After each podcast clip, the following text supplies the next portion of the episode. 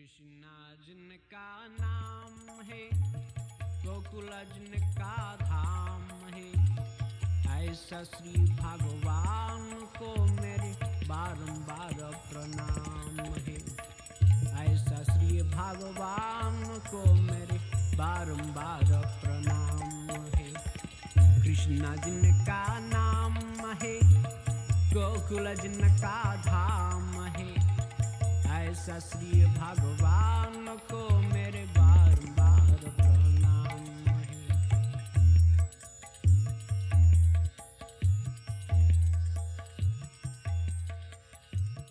कृष्ण जिनका नाम है गोकुल जिनका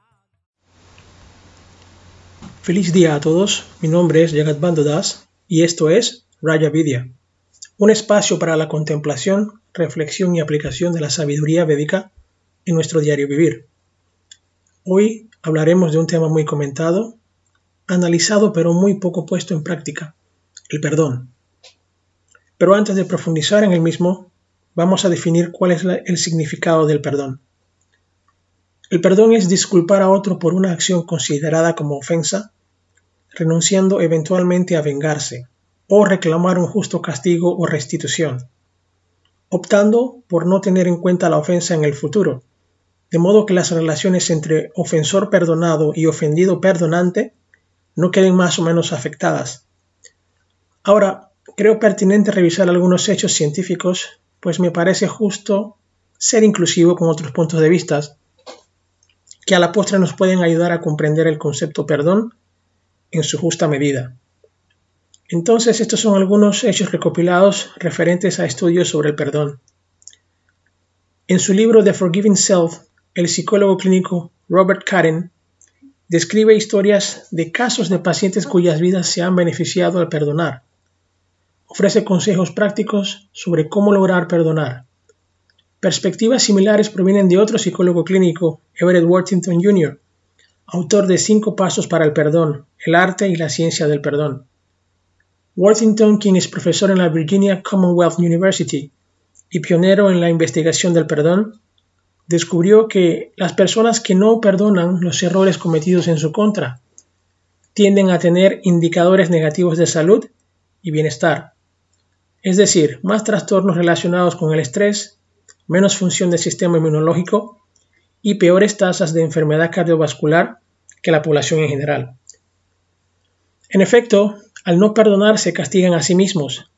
También se cree que las personas que no perdonan experimentan tasas más altas de divorcio, lo que también reduce el estado de salud integral, dado que los hombres y mujeres casados siempre obtienen mejores resultados en la mayoría de los barómetros de salud, incluyendo la longevidad. En contraste, Worthington encuentra que las personas que perdonan pueden tener mejor salud, menos episodios de depresión clínica, matrimonios más largos y mejor apoyo social, otro indicador de bienestar integral. La investigación del perdón es un campo relativamente nuevo. El psicólogo Kenneth Pargaman de la Universidad de Bowling Green dice que si bien la psicología ha estudiado durante mucho tiempo los mecanismos de confrontamiento que las personas usan para lidiar con problemas como la ira, el resentimiento y el deseo de venganza, han sido comprobados son métodos equivocados. Solo recientemente tiene el perdón, en algunos casos, la última forma de confrontación. Pargamen supone que parte de la renuencia a estudiar el perdón proviene del supuesto de que el perdón solo puede ser motivado por la fe, hecho que los científicos rechazan. Un estudio en la Universidad de Maryland encontró que muchos psicoterapeutas hablarían sobre el perdón con pacientes solo o principalmente en un contexto religioso. Aquí hay otros resultados de la nueva ola de investigación del perdón. Un estudio en la Universidad de Wisconsin mostró que las personas mayores tienen más probabilidades de perdonar, lo que sugiere que el perdón es una forma de sabiduría aprendida en etapas. Un estudio en la Universidad del Norte de Iowa sobre planes de tratamiento psicológico para mujeres adultas que habían sido víctimas de incesto infantil descubrió que las, que las que recibieron terapia de perdón experimentaron menos ansiedad y depresión clínica. Las ganancias permanentes para el grupo de perdón también persistieron después de que terminó la terapia. Una encuesta realizada por el Instituto de Investigación Social de la Universidad de Michigan encontró que casi las tres cuartas partes de los encuestados sintieron que Dios los había perdonado por sus pecados, pero solo, el 52% había perdonado a alguien más. La encuesta también apoyó las afirmaciones de que las personas mayores tienen más probabilidades de perdonar que los jóvenes, y que las personas mayores que perdonan son recompensadas con una mejor salud. Los beneficios del perdón parecen aumentar con la edad, dijo el psicólogo Lauren Towson, el investigador principal. En otro estudio de mujeres de edad avanzada, publicado en la revista Psychotherapy, encontró que quienes obtuvieron buenos resultados en una prueba estándar de rasgos de perdón tenían una autoestima más alta y menos episodios de ansiedad y depresión, en comparación con quienes obtuvieron malos resultados. Nada de esto hace del perdón una panacea. Parkerman señala que cuando las personas sufren por primera vez una pérdida irreparable o trágica, a menudo no tienen sentido de hablar del perdón. Eso solo puede llegar con el tiempo. Y en un estudio en la Universidad de Miami sugirió que las personas cuyas parejas habían sido infieles sexualmente hablando podrían recuperarse más rápido si exigían algún tipo de venganza emocional contra el culpable.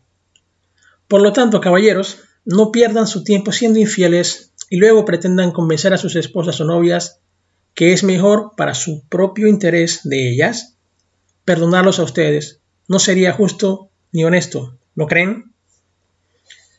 Ahora, hemos escuchado que el perdón no es lógico. Bien, nos atacamos con el concepto de que el perdón no es lógico cuando buscamos razones lógicas para perdonar. A menudo decimos no puedo perdonar o no sé perdonar simplemente porque estamos buscando una razón para perdonar. El problema es que quizás nunca encontremos una buena razón. El perdón nos reta a ser compasivos, a ofrecer amabilidad a alguien que aparentemente no lo merece. Podemos pensar, ¿por qué debería ser amable con la persona que me ha hecho daño? Esta es la mente que utiliza la lógica como base de su análisis. El problema es que esta mente lógica no va a perdonar. Muchas personas tienen miedo de perdonar porque sienten que deben recordar el error y no o no aprenderán de él.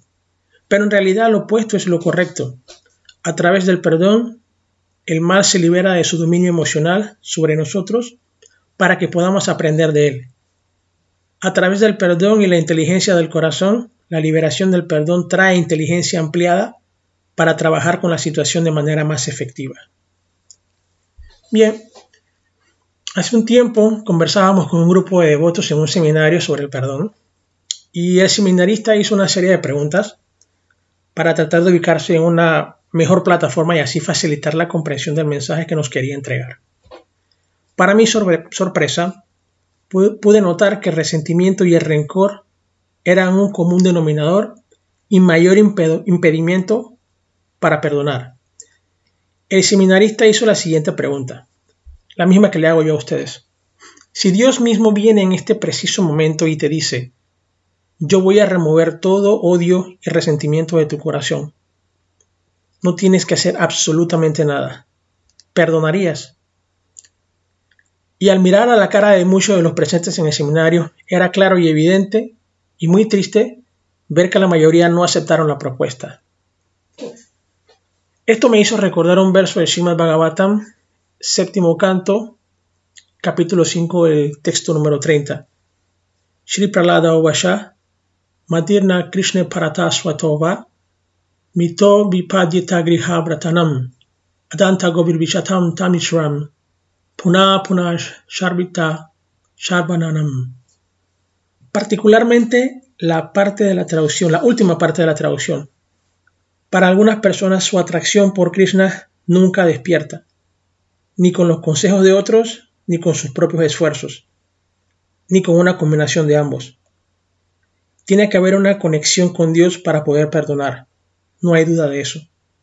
En otras palabras, si no quieres ser consciente de Dios, nadie puede ayudarte, absolutamente nadie. Desafortunadamente hay personas que no quieren ser ayudadas, su apego al rencor, odio y resentimiento se convierte en su identidad. Convertirse en víctima está profundamente enraizado en su conciencia y en algunos casos no pueden funcionar en la sociedad si no ejercen su condición de víctimas. El perdón es una de las mayores curas para la victimización. Desafortunadamente, no ser una víctima es incómodo para algunas personas. Es fácil ver por qué una persona que quiere seguir siendo una víctima no puede perdonar a los demás. Entonces tendrían que renunciar a su condición de víctima. Deberíamos alegrarnos de que el abuso haya terminado. ¿Estamos realmente contentos? No, no lo estamos. Revivimos el evento una y otra vez y a menudo lo revivimos con más intensidad y sufrimiento que cuando ocurrió originalmente. Renunciar al resentimiento es como cualquier otro tipo de renuncia. Renunciamos a algo a lo que estamos apegados porque reconocemos que no es bueno para nosotros y que está impidiendo nuestro progreso espiritual. El resentimiento es el arma que usamos para castigar a otro. ¿Por qué no renunciamos a esta arma? No la abandonamos porque estamos apegados a ella. Es el arma preciada que usamos para castigar a nuestro abusador. El señor Buda enseñó que el apego es la causa del sufrimiento el señor Krishna enseñó que el apego es la causa de permanecer en la conciencia material y que la conciencia material causa sufrimiento. Está claro que el apego material no es bueno para el progreso espiritual. Lo que no siempre está claro es que castigar a alguien a través del resentimiento es un apego mucho mayor y por lo tanto mucho más perjudicial para el progreso espiritual que el mero apego a las cosas materiales. Una de las formas de guiar a las personas es tratar de convencerlas de buscar la causa de su resentimiento. Generalmente el resentimiento surge de una necesidad que no se pudo llenar. Llamémosla afecto, cariño, amor, empoderamiento, reconocimiento, expectativas, respeto y la lista puede continuar. El problema es que usualmente llegamos a la conclusión equivocada. Buscar al culpable de mi dolor e ignorar las causas. Por nuestra naturaleza y condicionamiento todos tenemos sensibilidad. Algunos son sensibles a la honestidad, otros a la lealtad, etc. Pero a veces somos tan sensibles a todas estas cosas en un grado tan desproporcionado que si no se cumplen nuestras demandas, nos rompemos. El ego manifiesta su peor cara, la mente colapsa y vienen las rupturas en las relaciones. Así que cuando realizamos o entendemos que algo está mal a causa de nuestros resentimientos, podemos comprender que nuestra propia confianza y la confianza hacia otros ha sido violada. Este resentimiento también se manifiesta en nuestra respuesta a los problemas que ocurren en nuestros lugares de trabajo, grupos de estudios, gimnasio, instituciones religiosas, corporaciones, etc. Al no estar situados en una plataforma espiritual, echamos mano de la energía material para reaccionar bajo las modalidades de pasión e ignorancia, las cuales todos sabemos no tienen buenos ni permanentes resultados. Por ejemplo, estoy molesto porque mi presidente del templo no me permite hacer esto o aquello. Me molesta cómo esta persona canta en el kirtan, es insoportable. No estoy conforme en lo absoluto con las resoluciones acordadas por los líderes de nuestro movimiento religioso. A mí nadie me consultó si estaba de acuerdo o no, por lo tanto, hoy mismo dejo esta institución. Y de esto podemos escribir un libro describiendo cómo nos sentimos por falta de ser escuchados o apreciados. Otra propuesta interesante que me hizo pensar mucho es, eh, en situaciones en las cuales nos, nos hemos sentido ofendidos, irrespetados o desilusionados, ¿hemos sido empáticos? Es importante hacer este ejercicio para poder comprender por qué algunas personas se salen de su centro y pierden el balance? ¿Por qué reaccionan y actúan de manera aparentemente incorrecta? Bien, si intentamos ponernos en la situación del, bueno, abro comillas, ofensor, podemos juzgar la situación de una manera correcta al estar situados en una plataforma coherente. A veces, solo toma el ser, el, ser eh, perdón, a veces solo toma el no ser recipiente de cosas negativas para poder responder en la modalidad de la bondad, el corazón en esencia es puro, si se mantiene puro, emanará pureza, se los garantizo. Ahora, dice un viejo dicho que mientras hay vida y hay esperanza. Pues bien, permítame contarte algo más. Cuando una necesidad básica y elemental del alma es violada, sin necesidad de buscar culpables, sin juzgar al pecador ni tampoco al, pecado, hay que buscar el antídoto apropiado. Este antídoto lo ofrece el Bhagavad Gita para todo el mundo. Es una conversación directa, personal y sin escalas entre la suprema personalidad de Dios y cada uno de ustedes. La mejor conversación que jamás has tenido con el amigo más sincero y honesto de todos. El único que puede validar, complacer y satisfacer cada uno de tus deseos sin esperar absolutamente nada a cambio. En esta conversación podemos encontrar la solución a todos nuestros problemas, sin lugar a dudas. Bien, ahora te quiero compartir algo muy especial, seguramente te será muy útil meditar en el siguiente verso.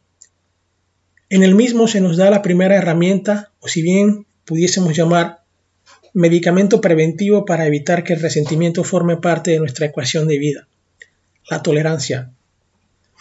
Lo podemos encontrar en el Bhagavad Gita tal como es, capítulo 11, texto 44. Tasmat pranamya pranidaya kayam prasadayetva maham isham idyam piteva putrasya sakeva syakihu priya priya yaharsi deva sodum. Tú eres el Señor Supremo, quien ha de ser adorado por todo ser viviente. Debido a ello, caigo a ofrecerte mis respetuosas reverencias y a pedir tu misericordia. Así como un padre tolera la imprudencia de un hijo, un amigo tolera la impertinencia de otro. Y así como el esposo tolera la familiaridad de su esposa, por favor, tolera los agravios que pueda haber cometido contra ti. El concepto de tolerancia parte de un hecho de que todos los individuos somos distintos y esas diferencias deben ser consideradas como fuente de progreso para la sociedad, permitiendo hacer más provechosa la convivencia entre hombres y mujeres es la aceptación o reconocimiento de la pluralidad de doctrinas o posiciones. En el orden de la psicología humana no se puede ser tolerante con aquello que nos causa molestia, con lo que no estamos de acuerdo, pero que se acepta para mantener el orden que se ha establecido en la sociedad y que está basado en un conjunto de prácticas, actitudes y valores. En el plano social, constituye uno de los valores humanos más respetados y considerados como fundamental para la convivencia o coexistencia pacífica con los demás. Es todo lo contrario a la persecución de la persona o grupo considerado diferente o problemático. Cuando se es tolerante, se entiende que si alguien es de una raza distinta de la suya, o proviene de otro país, otra cultura, otra clase social, o piensa distinto de él, no por ello es su rival o su enemigo. El mar es un ejemplo de tolerancia, porque echamos mucha suciedad al mar. El mar lo absorbe y con el tiempo lo transforma. Tolerancia es ser como el océano, es decir, saber absorber y disolver, hacer desaparecer. Hay cuatro principios para la tolerancia que son muy importantes. El número uno, el primero es no responder a las agresiones. Cuando somos insultados, provocados o acusados injustamente, debemos responder con el silencio. Esta fuerza es naturalmente mayor. El número 2. Mantenerse calmado frente a los infortunios. Cuando nos encontramos con personas que nos quieren incomodar, derrumbar u oprimir, debemos enfrentarlas con calma, evitando cualquier confrontación. Punto número 3. Compasión frente a la envidia y el odio. Frente a la envidia y odio de otros no podemos responder igualmente. No es correcto, sino ofrecer nuestra amistad y mostrarles nuestra intención pacífica. Punto número 4. 4. Gratitud frente a las difamaciones. Si alguien te insulta y difama, no te enojes con quien lo provocó, sino acuérdate de los beneficios que esa persona te proporcionó en el pasado y sea agradecido por eso. El Srimad Bhagavatam también describe cuáles son las cualidades de una persona tolerante. Srimad Bhagavatam, tercer canto, capítulo 25, texto 21. Titiksava Karunika, Suhrida Sarvadehinam, Ayata Satrava Shantaha, Sadava Sadhu Bhushanaha. El sadhu es tolerante, misericordioso y amigable con todas las entidades vivientes. No tiene enemigos, es pacífico, se por las escrituras y todas sus características son sublimes. Su divina gracia, Vaisharanaravinda Bhaktivedanta Swami, explica la cualidad de la tolerancia en este texto, diciendo que la persona tolerante no se satisface con su propio bienestar. Siempre piensa en los demás. Es la personalidad más compasiva de todos. Así pues, una de sus cualidades es carónica, una misericordia hacia los demás. También podemos encontrar más información en referencia al perdón en el siguiente verso de Bhagavad Gita, capítulo 12, texto 13 y 14. Adveshta sarva bhutanam maitra karuna evasha nirmamo nirahan karha samaduka shuka shami santushaha satatam yogi jatatan drida nishayaha. Mayar pitamano budir yodma bhakta sama priyaha same priyaha. Aquel que no es envidioso, sino que más bien es un buen amigo de todas las entidades vivientes, que no se cree propietario de nada y que está libre del ego falso, que mantiene la ecuanimidad tanto en la felicidad como en la aflicción, que es tolerante, que siempre está satisfecho, que es autocontrolado y que está dedicado al servicio devocional con determinación, con la, con la mente e inteligencia fijas en mí, esa clase de devoto mío es muy querido por mí. Este verso toca un punto muy importante para poder empatizar y tolerar, dándonos así entrada directa al perdón. Este punto es el karma y la dependencia por completo en la misericordia de Dios. En el mismo se explica que el devoto de Dios nunca lo perturban las circunstancias y él tampoco envidia a nadie.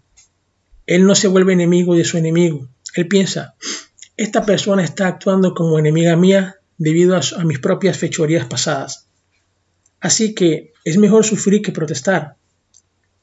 En el Srimad Bhagavatam, canto 10, capítulo 14, texto 8, se dice, Tate nkampam susamikshamano vatma kritam vipakam. Cuando quiera que el devoto de Dios está afligido o en dificultades, piensa que es la misericordia del Señor para con él. Él piensa, gracias a mi mal proceder en el pasado, debía de sufrir muchísimo más de lo que estoy sufriendo ahora. Se debe pues a la misericordia de Dios que yo no esté recibiendo todo el castigo que merezco. Solo estoy recibiendo un poquito por la misericordia de Dios. En consecuencia, Él siempre está tranquilo y callado, y es paciente, pese a las muchas condiciones deplorables que los rodeen. Además, el devoto de Dios siempre es bondadoso con todos, incluso con su enemigo. Nirmama significa que un devoto de Dios no les da mucha importancia a los dolores y problemas propios del cuerpo, porque él sabe perfectamente bien que no es el cuerpo. Él no se identifica con el cuerpo. Por consiguiente, él está libre del concepto del ego y mantiene el equilibrio tanto en la, felicidad como en la aflicción. Él es tolerante y se satisface con cualquier cosa que llegue por la gracia de Dios. Él no se esfuerza mucho por lograr algo muy difícil, por ende siempre está dichoso. Él es un místico totalmente perfecto, porque está fijo en las instrucciones que ha recibido de su guía espiritual, y como tiene los sentidos controlados es determinado. Él no se deja influir por argumentos falsos, porque nadie puede apartarlo de la determinación fija del servicio a Dios. Él está plenamente consciente de que Dios es el Señor eterno, así que nada ni nadie puede perturbarlo. Todas sus cualidades lo capacitan para depender por entero del Señor Supremo. Bien, ahora quiero invitarlos a explorar unas citas que Srila Prabhupada, fundadora Sharia de la Sociedad Internacional para la Conciencia de Krishna, presenta haciendo referencia al perdón. El perdón es agradable a Krishna. El deber del brahmana es cultivar la virtud del perdón, que lo ilumina todo como el sol. La suprema personalidad de Dios Hari se complace con aquellos que saben perdonar. Sima Bhagavatam, canto 9, capítulo 15, texto 40. El Señor está muy satisfecho con su devoto cuando el devoto saluda a otra persona con tolerancia, misericordia, amistad e igualdad. Srimad Bhagavatam, canto número 4, capítulo 11, verso 13. Bien, hay un punto que tendríamos que contemplar que es muy importante, específicamente eh, relacionado con nuestra práctica espiritual, Sanatana Dharma. De hecho, perdonar es Dharma. Bien, el perdón es virtud, el perdón es sacrificio y el perdón son los Vedas. El perdón es pureza y penitencia. Es verdad, piedad, religión y Narayana. A través del perdón el universo se sostiene y al practicar el perdón un hombre puede alcanzar regiones eternas de dicha. Esto fue mencionado por Yudhishthira Maharaj en el Mahabharata citando a Kashya Parichi. Esta es la suma del deber. No hagas a los demás lo que te causaría dolor si te hicieran a ti. Mahabharata 5, 15, 17. Incluso si un devoto comete las acciones más abominables, debe ser considerado santo porque está bien situado. Como dirán, errar es humano, por lo que en la etapa neófita siempre podemos esperar que haya alguna discrepancia. Amablemente vea las cosas a esta luz y perdone sus pequeños errores. Lo importante es que han dado su vida y su todo a Krishna. Eso nunca es un error. Esto es un comentario que hizo Shila Prabhupada en una carta fechada el 30 de abril de 73. No menciona a quién fue dirigida la carta. Los brahmanas son hermosos cuando son indulgentes. Los chatrias cuando son heroicos y nunca se retiran de la lucha. Los vaishyas cuando enriquecen las actividades culturales, culturales perdón, y protegen a las vacas. Y los shudras cuando son fieles en el cumplimiento de los deberes que complacen a sus amos. Así, todos se vuelven hermosos por sus cualidades especiales. Y la cualidad especial de los brahmanas, como se describe aquí, es el perdón. Srimad Bhagavatam, noveno canto, capítulo 15, verso 40. Un sadhu, un devoto, nunca está enojado. En realidad, la característica real de los devotos que se someten a tapasya, austeridad, es el perdón. La ira y el resentimiento se deben a la ignorancia debido al apego material. Tenemos que resolver el problema a través del conocimiento y la purificación. Cita Shila Prabhupada. Bien, en base a todo lo descrito anteriormente, podemos concluir que perdonar es liberar y utilizar mejor la energía que una vez usamos guardando rencores, resentimientos y cuidando heridas no curadas. Es redescubrir las fortalezas que siempre tuvimos y reubicar nuestra capacidad ilimitada para comprender y aceptar a otras personas y a nosotros mismos. El resentimiento se trata de que tengas razón. Mientras necesites tener razón, te resultará difícil perdonar por completo. Cuando continúas diciéndole a otros lo equivocado que estaba tu ofensor, no solo mantienes vivo tu resentimiento, sino que lo intensificas.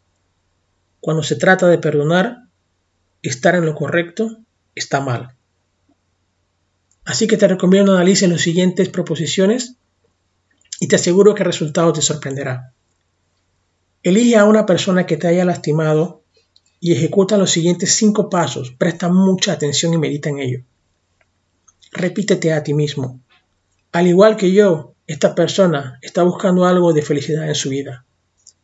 Repítete a ti mismo. Al igual que yo, esta persona está tratando de evitar el sufrimiento en la vida. Repítete a ti mismo. Al igual que yo, esta persona ha conocido la tristeza, la soledad y la desesperación. Repítete a ti mismo. Al igual que yo, esta persona está tratando de satisfacer sus necesidades. Una vez más y con atención en la persona que te ofendió o te hizo daño, repítete a ti mismo. Al igual que yo, esta persona está aprendiendo sobre la vida. Al finalizar este ejercicio, yo te aseguro que tu perspectiva y respuesta será completamente distinta. Estarás situado en una posición adecuada y podrás manejar cualquier aparente ofensa de manera efectiva y con compasión. Antes de concluir, quisiera hacer algunas reflexiones finales. El perdón acepta que la situación brinda una oportunidad para su aprendizaje y curación, y es una bendición tener la oportunidad de lidiar con eso. El permanecer ofendido te está haciendo daño a ti mismo al aferrarte a tu resentimiento. El perdón se trata de que tu respuesta a lo que hicieron y no al hecho en sí mismo. Por lo tanto, aceptar asumir la responsabilidad de tus propios sentimientos y no hacer que tus sentimientos dependan de la rectificación de los errores cometidos por el emisor u ofensor o su exposición pública o juicio.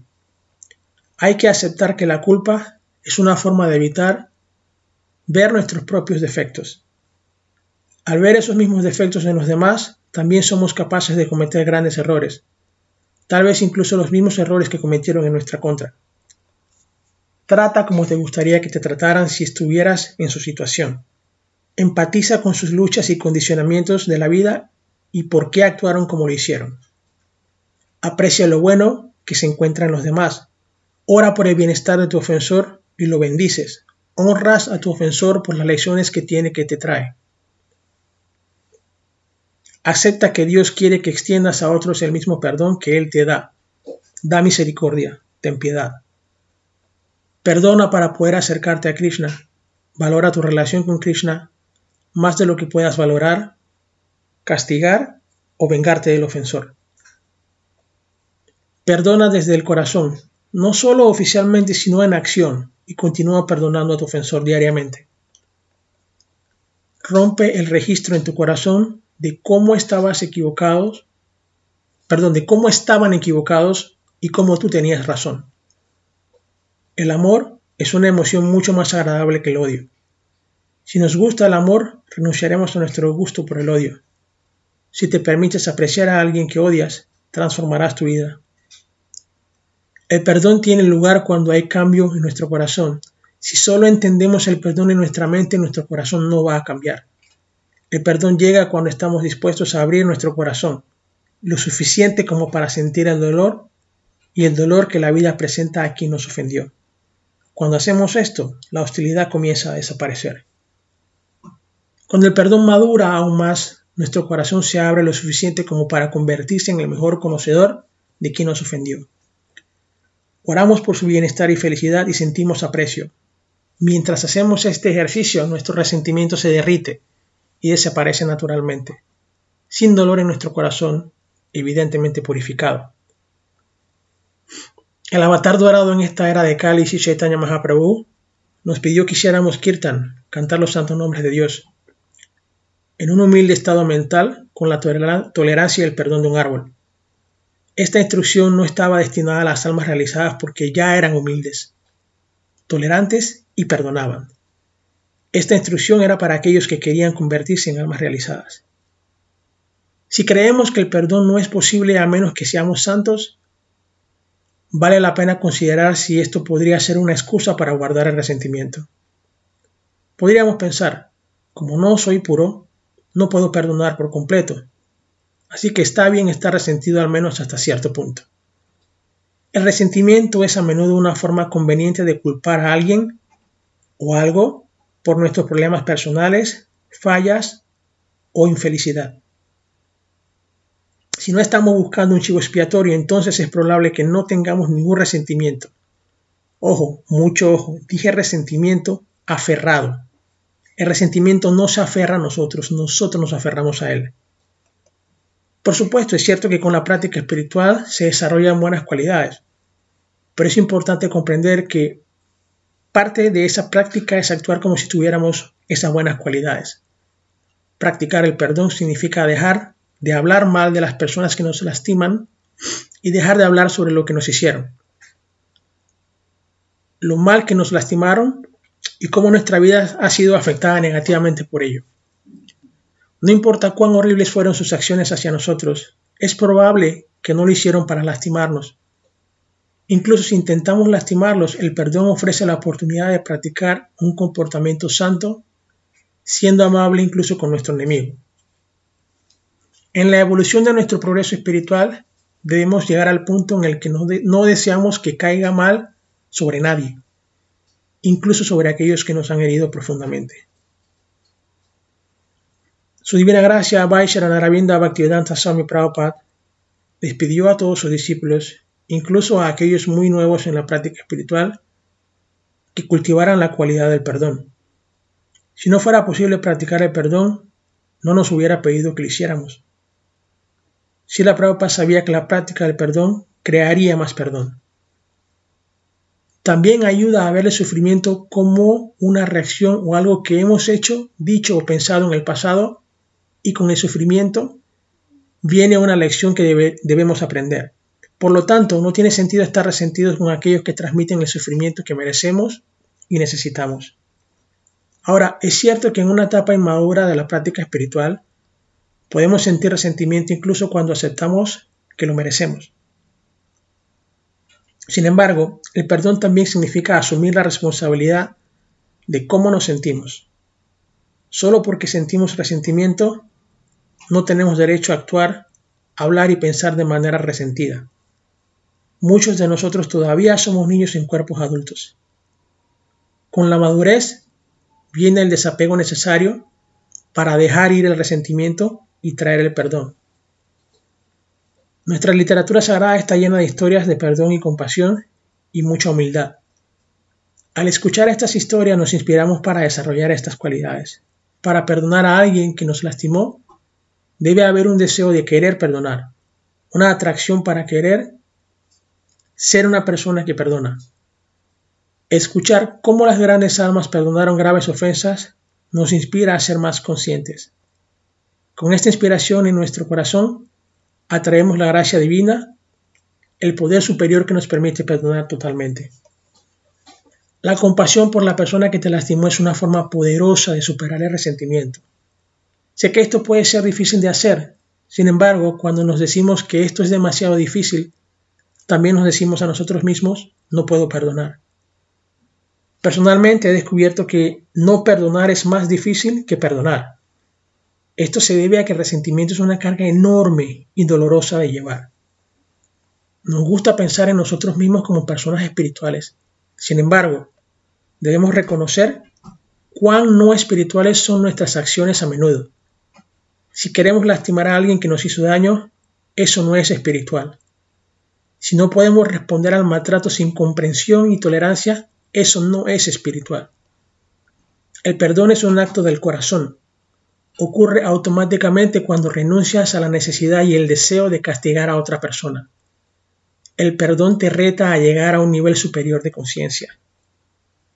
Siendo honestos con nosotros mismos, entendemos que un devoto del Señor no quiere ver sufrir a otra persona. Siente que no tiene derecho a juzgar o infligir dolor a nadie. Cuando esta humildad se mezcla con la compasión, sintiendo el sufrimiento de los demás, surge el perdón. En la tradición del bhakti, devoción, la humildad y el perdón y la compasión son inherentes al bhakti. Esto significa que para que el bhakti madure por completo debe haber humildad, perdón y compasión. Por lo tanto, cuando llegamos a esta etapa superior de conciencia espiritual, el perdón será una respuesta automática y natural al dolor y al abuso. Esta comprensión puede ayudarnos a reflexionar sobre nuestro nivel actual de conciencia espiritual. No solo debemos evaluar nuestra posición espiritual según criterios externos, es decir, qué también o con qué frecuencia realizamos prácticas específicas, sino que también debemos observar nuestras actitudes y nuestras respuestas a los desafíos, para comprender mejor cómo progresamos espiritualmente. Si la Prabhupada escribe que si perdonamos, si no, perdón, si la Prabhupada escribe que si no perdonamos, somos tan culpables como el ofensor, culpables del pecado por la falta de perdón. El perdón alcanza su nivel más alto cuando deseamos bendecir o ayudar al ofensor, Prahlad Maharaj no solo perdonó a su padre, sino que oró por su liberación.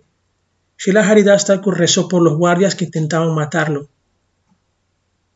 Nityananda Prabhu quería desesperadamente salvar a Yagai Madai, incluso después de que intentaron matarlo. Si damos piedad, tenemos piedad. Las grandes almas nunca dejan de dar misericordia. Pero no piense que, que los grandes actos de perdón solo están reservados para las grandes almas.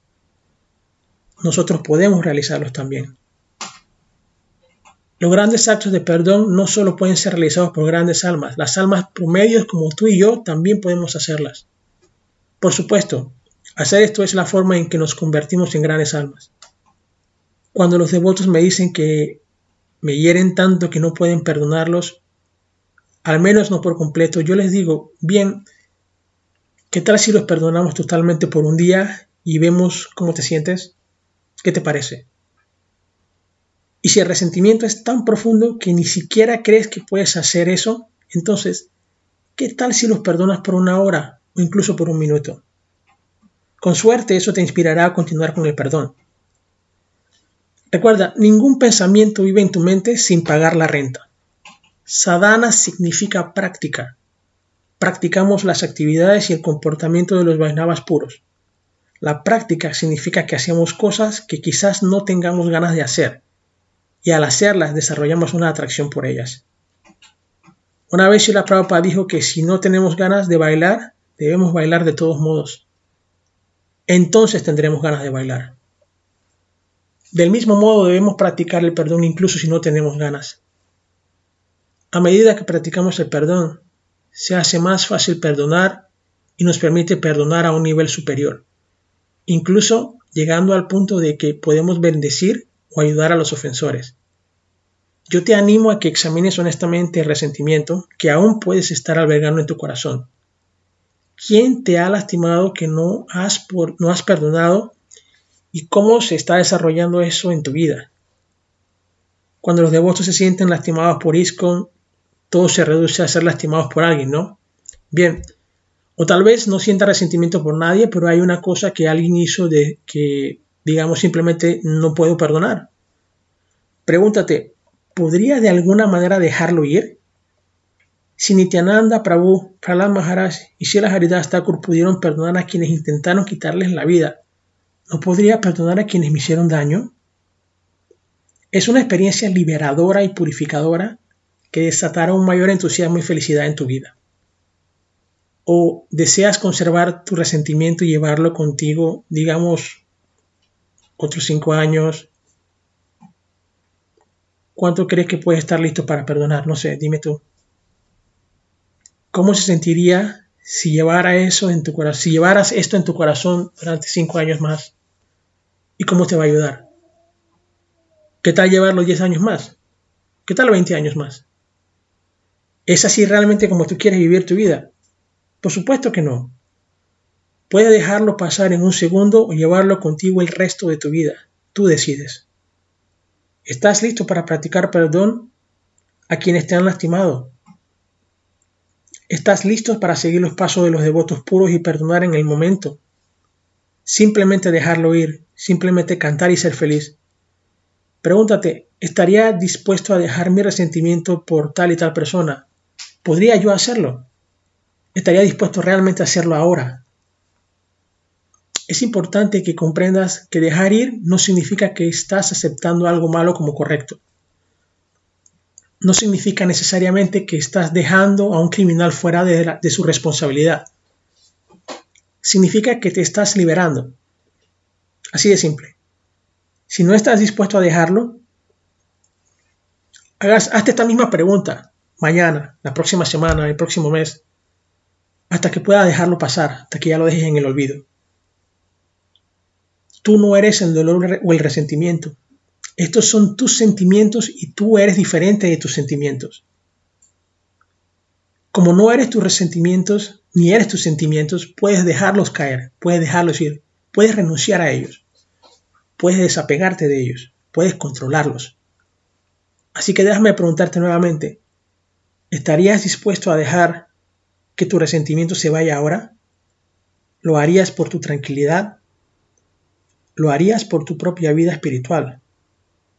Y por último, lo harías por Krishna. Para concluir, quiero compartir con ustedes algunos textos que les pueden servir de referencia si quieren profundizar más sobre este tema o si sienten la necesidad de encontrar refugio e inspiración. Por favor, revisen el Bhagavad Gita, capítulo 11, texto 44 capítulo 12, textos 13 y 14, capítulo 16, textos del 1 al 3. Muchas gracias por su atención y recuerda, el Rey del Conocimiento es eterno y se practica con alegría. Esto fue Raya Vidya. Hasta pronto.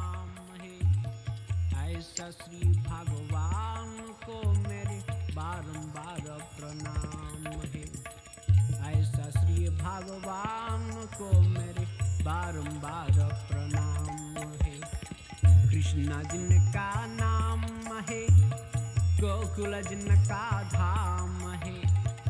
ऐसा श्री भगवान को मेरे बार बार प्रणाम है।